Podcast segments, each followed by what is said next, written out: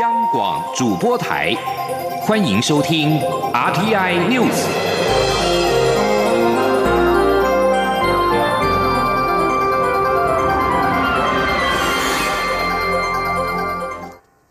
各位好，我是主播王玉伟，欢迎收听这节央广主播台提供给您的 RTI News。新闻首先带您关注，透过关红专案来台的越南团发生全团脱逃事件。行政院长赖清德今天表示，此次问题非常严重，他已经指示迅速找回失联的越南客，以及检讨关红专案。针对政务委员张景森以吃烧饼哪有不掉芝麻比喻这一次的脱团事件，赖奎也表示说法不恰当。前天记者王维婷的采访报道。来台湾旅游的越南旅行团发生旅客脱团事件，至今还有多人下落不明。行政院长赖清德二十八号在年终记者会上表示，关宏专案执行四年多，越南客失联五百多位，但是这次一口气失踪一百五十二人，问题非常严重。赖清德表示，他已经指示迅速找回失联的越南客，以及检讨关宏专案，避免类似情况再次发生。赖清德说。但是这一团呢，啊，总共四个团，最近的这四个团，共一百五十三个失联，一百五十二个，这问题真的非常严重，啊，那行政院会议的时候，徐国勇部长有口头报告这个事情，我做了两点才是，就是迅速找回失联的越南的民众啊，那第二个呢？经呃，内政部啊，应该要深入检讨这一个专案，因为执行已经四年多了，啊啊，应该要好好进行检讨。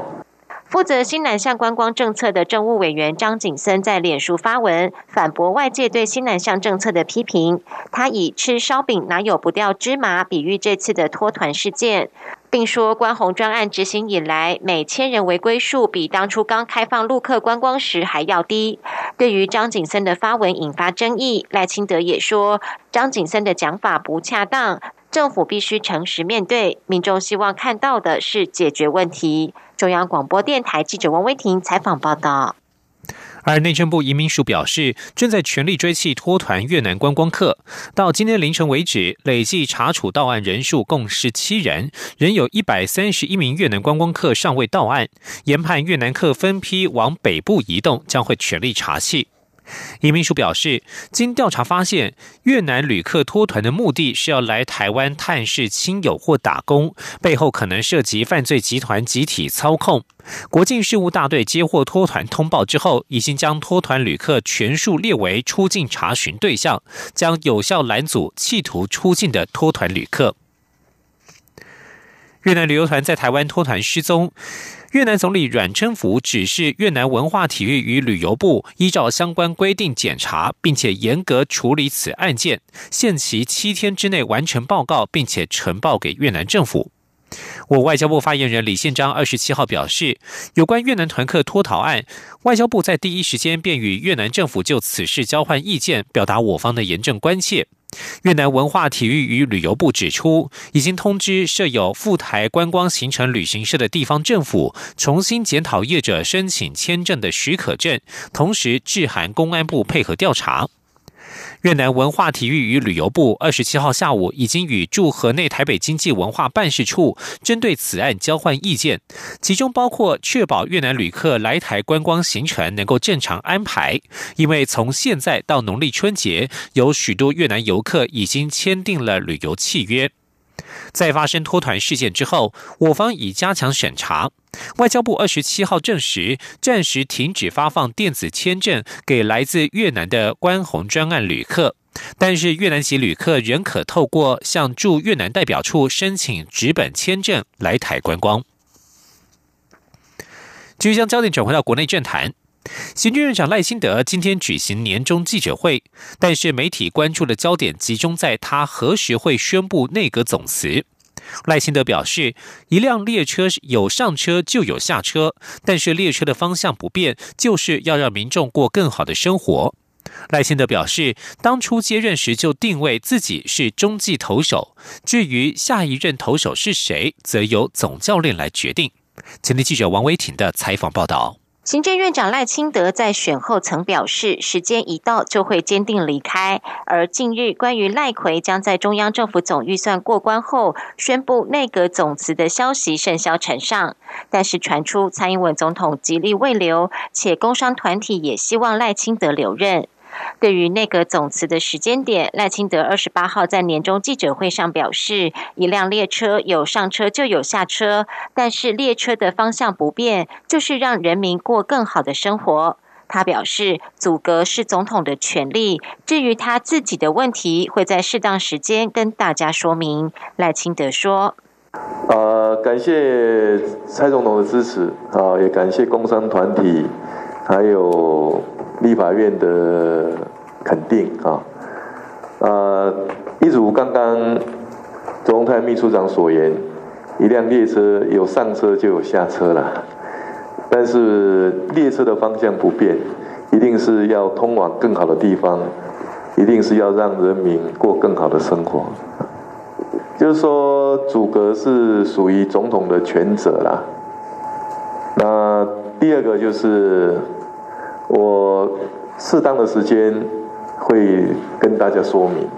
外传前行政院长苏贞昌将回国再任阁魁，媒体追问赖清德是否跟下一任投手谈过此事。赖清德表示，当初接任时就定位自己是中继投手，至于下一任投手是谁，则是总教练的全责，投手彼此之间不会互相交代。针对独派立拱赖清德卸任后参选二零二零年总统，他表示，民进党虽然败选，但是他认为还是要团结支持蔡总统的领导，特别在当下最困难的时刻，此时如果意见不一致，未来执政恐怕更辛苦。他希望不管是哪个团体，在这个当下都应该共同面对。赖奎的去留时间点成为年终记者会的关注焦点，媒体轮番追问赖清德，始终不露口风，笑称他感受到大家的未留，他会在适当时间向外界报告。中央广播电台记者王威婷采访报道。继续关注的是普悠马事故的后续。行政院日前公布普悠马六四三二列车翻覆的事故调查报告，列车驾驶尤正仲今天委由律师出面指出，调查报告与他认知不同之处，包括电门把手的位置以及刹车迹象。尤正仲并且呼吁公布完整且不间断的行调通联记录与事故访谈记录，供社会大众检视。前天记者欧阳梦平的采访报道。普悠马六四三二列车在十月二十一号发生翻覆事故后，行政院两度公布调查报告，并针对组织、设备、程序、人员及环境五个层面提出了十八项建议。该列车驾驶员尤振仲由于出现创伤后压力症候群症状，医师评估仍需静养，因此二十八号委由律师出面，以发表声明稿的方式指出调查报告与他的认知不同之处。声明稿中指出，当天列车过五老坑桥后，按照该路段的速线，他将电门把手放置在刻度时速八十二、八十三公里降速。调查报告却指，电门把手从他出罗东站后，一直到出事前，都放置在刻度时速一百四十公里。另外，尤正仲在声明中表示，意外发生前，他持续尝试排除故障，最后一次复位完成后，他转身随即发现列车速度异常。为了避免列车直接撞上月台，造成更大的损伤，因此他紧急做了紧韧动作，试图让列车倾倒出轨。调查报告却指没有任何的刹车迹象。尤正仲并要求公布完整的通联记录以及事故访谈记录，供社会检视。律师严道志代念声明稿。联合报新闻网流出的行调通联记录，调查报告中写的通联记录，以及我记忆中的通联过程。存在许多重要关键之处有所出入，我恳请当局公布完整且不间断的行调通联记录录音档，以及完整的事故访谈记录，供社会大众检视事发过程、通联状况与访谈的原貌。尤正仲也强调，自己还有家庭要顾，不仅生怕错过子女的成长，也害怕父母要白发人送黑发人，不可能拿自己及旅客的生命开玩笑。而且他是二线驾驶，即使误点也没有受到惩处的压力，所以没有任何需要超速而甘冒如此风险的动机。因此，他完全无法接受人为超速的认定。邮政重病再次向罹难者、伤者及家属们道歉。他表示，事发至今，每天对他都是痛苦与折磨。他知道自己的道歉无法挽回什么。他会道尽事实，说明真相，承诺绝不逃避。他也希望调查不能以利益高于人命的考量出发，必须还原真相，才能给社会大众安全的乘车环境。中央广播电台记者欧阳梦平在台北采访报道。同样是受到社会关注的案件，前中央研究院院长翁启惠被控收受台湾浩鼎生技董事长张念慈三千张浩鼎股票的贿赂，协助浩鼎生产糖分子及取得酵素合成法专属授权。士林地方法院一审今天宣判，判决翁启惠、张念慈无罪，全案仍可上诉。判决指出，翁启惠身为中原院院长，没有如实揭露以女儿翁玉秀名义持有三千张浩鼎公司股票，此举已严重影响到民众对其个人及政府施政作为的信赖。但是，未诚实申报财产的行为，仅属违反公职人员财产申报法之规定，应由行政主管机关依其权责处理，不能因为股票买卖是以借名登记方式为之，就认定该股票为贿赂。对于一审判决无罪，翁启惠表示，正义虽到，名誉难复，希望所有的误解及伤害就到此为止。他会继续专心于研究，为台湾的科技发展及人类健康尽一份心力。张念慈也发表声明表示，新闻法院作出无罪的公正判决。继续关注财经焦点。美国股市昨天飙涨之后，今天剧烈震荡，道琼工业指数盘中一度大跌六百一十一点，在尾盘最后三十分钟由黑翻红，收在两万三千。一百三十八点，涨了两百多点。而台股今天封关，开盘指数在平盘上下整理，全指股淡定，有机会收红。今天各类股早盘涨跌互现，水泥、纺织、汽车族群相对强势。而在午盘表现方面，现在时间是中午的十二点十二分，台北股市目前上涨了三十三点八点，来到九千六百七十五点四二点，成交金额为新台币四百二十五点八六亿元。继续关注国际消息，美国政府关门在二十七号进入第六天，由于国会参众两院未能采取行动化解僵局，因此政府部分机关关门的窘境将延续到下个星期。在耶诞节假期之后，参众两院议员重回议场，但是大部分参议员缺席的情况之下，会议只进行了几分钟就草草结束，并且决定在下星期三再审查预算问题，而这也将是共和党控制众议院的最后一天，而这也意味着已经关闭了六天的美国联邦政府将至少继续关门六天。由于美国总统川普坚持纳入美墨边界围墙费用五十亿美元支出法案，因而在国会卡关，联邦政府断吹部分单位停摆。川普已经表明不会放弃，他二十七号在推特上再度谴责民主党鼓励非法移民，他也再度谴责民主党谴责这座必须要有的围墙。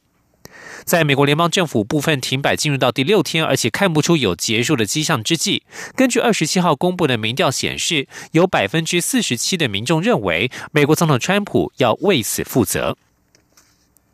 而在国际情势方面，美国国务院二十七号表示，国务卿蓬佩奥下周将在巴西会晤以色列总理尼坦雅胡，在华府正准备从叙利亚撤军之际，两人的会面备受关注。蓬佩奥与尼坦雅胡将参加一月一号在巴西新任总统波索纳洛的就职典礼，并且利用此机会会面。巴西这位右翼新任总统誓言要拉近巴西与以色列、美国总统川普的关系。尼坦雅胡近来经常与蓬佩奥会面，并且与川普保持着友好的关系。对于川普退出伊朗核子协议以及将美国大使馆迁移到耶路撒冷等决定，表示满意。但是在川普上周突然宣布把两千名美军撤出饱受战争蹂躏的叙利亚之后，内塔雅胡第一次发现自己与川普的意见不合。以色列将华府在叙利亚的军力视为对抗伊朗的强力后盾，以及对俄罗斯影响力的制衡力量。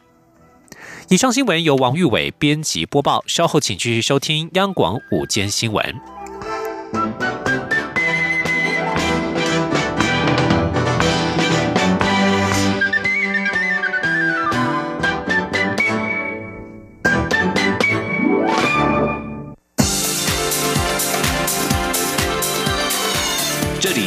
中央广播电台台湾之音，欢迎继续收听新闻。欢迎继续收听新闻，我是陈怡君。立法院院会今天三度通过了中央政府前瞻基础建设计划第二期特别预算。有别于前瞻第一期审查期间的朝野攻防，前瞻第二期预算审查相对的顺利。朝野是以协商方式达成共识，预算最后以通案的方式删减了百分之二，大约是新台币四十五亿多元。记者肖兆平的报道。地方政府念资在资的中央政府前瞻基础建设计划第二期特别预算案，立法院朝野日前完成协商，顺利在二十八号通过院会三读。立法院长苏家全说：“三读内容与宣读完毕，请问院会有文字修正？无文字修正，中央政府前瞻基础建设计划第二期特别预算案。”一百零八年度至一百零九年度，照审查报告修正通过。为了打造未来三十年国家发展需要的基础建设，政府规划了一系列具前瞻性的建设投资，其中包含绿能、数位、水环境、交通轨道、均衡城乡等建设外，更加入因应少子化、食安、人才培育及促进就业等八大项目。回顾二零一七年到二零一八年的前瞻第一期预算，当时政府编列新台币一千零八十九亿，立法院最后三读则是减列约新台币十八亿多，占比约百分之一点七。而针对二零一九年到二零二零年的前瞻第二期预算，政府共编列有新台币两千两百七十五亿。其中以占比最高的分别是新台币七百三十一亿元的均衡城乡建设，新台币五百九十三多亿元的水环境建设，以及有新台币四百二十二多亿元的轨道建设。有别于前瞻一期预算的朝野激烈攻防，前瞻二期审查过程相对顺利。朝野经过多次协商后，最后同意通案删减百分之二，约新台币四十五亿多元。针对前瞻二期预算的三读，民进党团干事长李俊毅表示，希望未来各地重要建设也能顺利推展下去。他说。那第一期也好，第二期也好，看起来各地方的需求相当重要。那如何扩大公共建设，让台湾的地方更加的发展，这是重点。好，那过根据过去的预算的协商的方式，如果大家达成一个一定的共识，那我们就希望顺利的让它走下去。根据前瞻预算关系文书指出，前瞻计划是以四年为期程，预算上限为新台币四千两百亿，并以特别预算方式编列，相关部会需延。守前瞻条例以及公共债务法的相关规定，管控债务，以落实财政纪律。中央广播电台记者肖兆平采访报道。行政院秘书长卓荣泰参选民进党主席，他日前表示，在行政院年终记者会之后就会离开。行政院长赖清德今天在年终记者会上感谢卓荣泰一年多来的协助，并说卓荣泰已经在今天递出辞呈，将挑起重责大任。行政院年终记者会，卓荣泰负责报告过去一年的工作重点，细数行政院在安居乐业、生生不息和均衡台湾施政主轴之下的政策作为。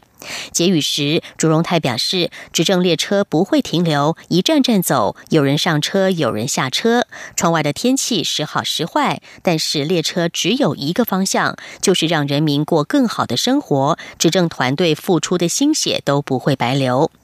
赖奎则感谢卓荣泰一年多来协助政院对立院党团、社会团体的沟通。他也称赞卓荣泰有理想、具备能力、善于沟通协调，帮行政院完成了许多的事情。赖清德说，卓荣泰要挑起更大的重责大任，所以已经在今天递出了辞呈。二零一八年即将结束，公民监督国会联盟（简称公都盟）今天在立法院群贤楼之前举行记者会，他们公布今年所票选出来的立法院年度代表字与十大新闻。代表字的第一名是“乱”。十大新闻之首则是二零一八大选投票一团乱，蓝绿立委怒轰中选会。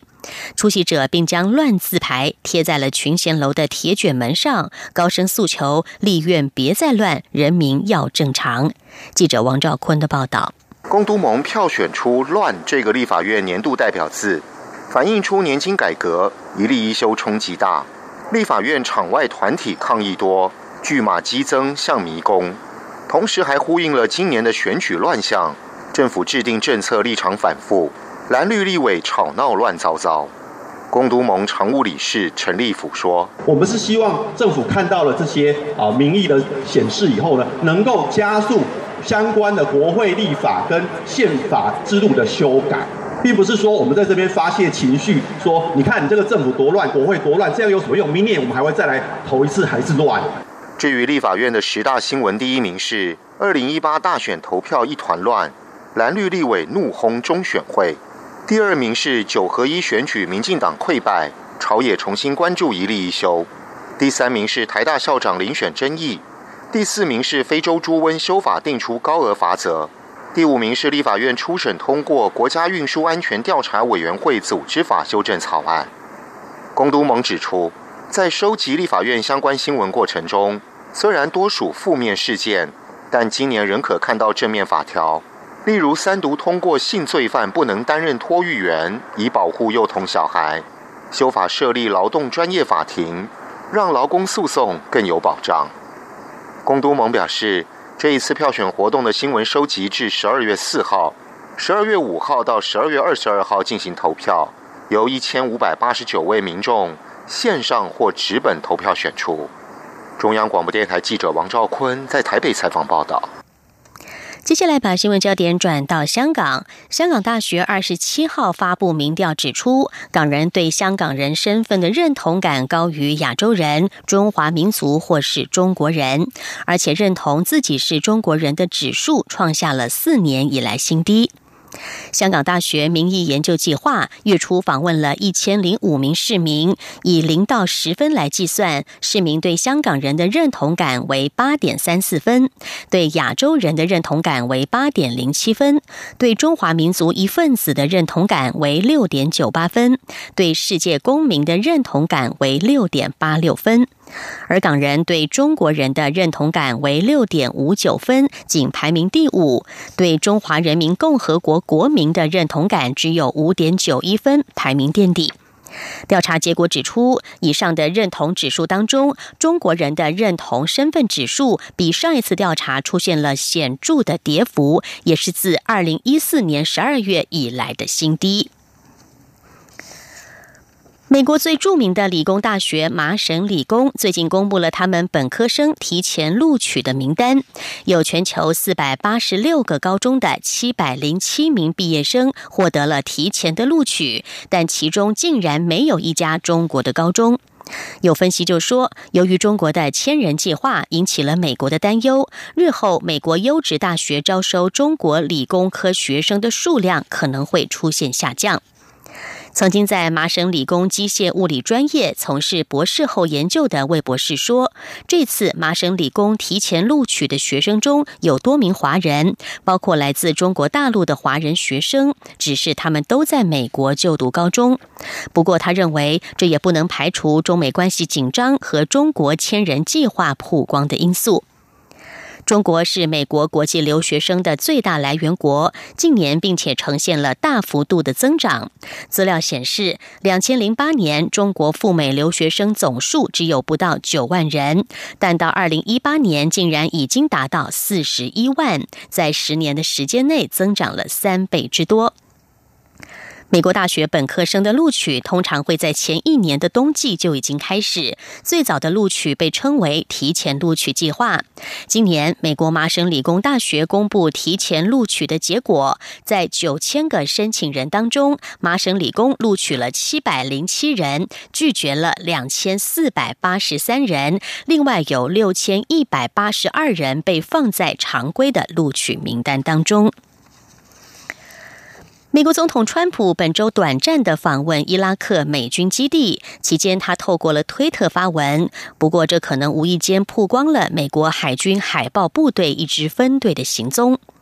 法新社报道，一般来说，特种作战部队的行踪是极其保密的事情。罕见的情况下，当他们在战区入境时，脸部和其他可供辨识的特征通常会被模糊处理。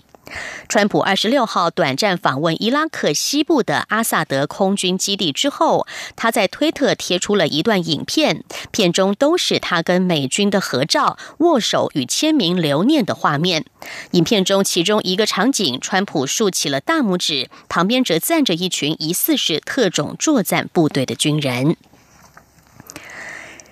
元旦连续假期要到来了，来关心一下台湾的天气如何。中央气象局在今天表示，未来几天受到了强烈大陆冷气团及南方云系的影响，全台湾都是又湿又冷的天气。因此，无论是离岛、平地或者是高山，想要迎接元旦日出，恐怕都难以如愿。不过，明后两天，三千公尺以上的高山倒是有机会飘下今年入冬以来的第一场瑞雪。请听记者杨仁。杨吴立军的报道。气象预报中心主任吕国成二十八号表示，过去一年全球温度持续上升，创下一八八零年以来史上第四暖的纪录。台湾也成为一八九七年有记录以来排名第五温暖的一年。其中五月及十二月都分别出现极端高温记录。而除了极端高温外，今年零八二三热带性低气压带来的极端豪雨，也是一九五九年八七水灾以来罕见的情况。展望未来一季，受到弱圣音发展的影响，因此气温依旧偏暖，但是雨量估计在正常值范围内。吕国成说：“未来一月、二月的气候形态来看，我们估计还是属于偏暖的几率最高。那在偏暖的情况之下，还是可能会有冷气团南下，所以这一部分呢，我们估计呢，在今年的一二月还是仍然会有寒潮会影响到台湾的机会，民众还是要注意保暖。至于即将来临的元旦连续假。”其预估从周六到周一清晨，受到强烈大陆冷气团影响，北部及东半部都明显偏冷，中南部低温也可能下探摄氏十到十一度。随后从周日下午直到假期结束，则受到东北季风及南方云系影响，降雨几率明显提高，全台都是湿湿凉凉的天气，近海风浪也明显偏强。因此，气象预报中心科长陈维良。提醒民众，假期外出活动需有雨天备案，前往高山也需注意路面可能结冰。至于元旦各地想迎接日出，恐怕难以如愿。陈维良说：“以现有的气象资料来评估，各地的云量应该还是明显有偏多的情形，所以呢，要看到曙光的几率，一定是会有这种天色逐渐由暗转亮的情况。”至于观察日出的话呢，由于云层明显偏多，那看得到日出的几率是低的。不过，今年入冬以来尚未现踪的初雪，倒是有机会在岁末年中，大约二十九、三十号两天，于三千公尺以上的高山随机出现。中央广播电台记者杨仁祥、吴丽君在台北采访报道。日本与韩国这两天也受到了今年冬天最强寒流的影响，在日本许多地方都降下了瑞雪，包括位于京都市的金阁寺，今天上午也被薄雪覆盖，形成像是被雪上了一层妆的雪化妆，但是美景仅持续大约一个小时。日本读卖新闻报道，这波强烈冬季形态的气压配置预计将持续到三十号。以山区为主地区，二十四小时积雪可能会增加数十公分。日本气象厅呼吁民众留意在暴风雪当中行走可能跌倒的危险。日本放送协会 NHK 报道，受到寒流影响，降雪地区包括北海道、东北及山阴等地，已经有三十多个航班被迫取消、延迟或取消的航班还可能会继续的增加。而在路上交通方面，新干线目前仍然正常行驶，但未来受天气影响，也可能出现停驶或是误点的状况。至于在南韩，全国各地今天也都出现最强的寒流，中部地区和南部地区已经发温了低温预警。受到风寒效应的影响，首尔地区体感温度今天降到了摄氏零下十九点三度。以上二天 news 由陈义军编辑播报，谢谢收听，这里是中央广播电台台湾之音。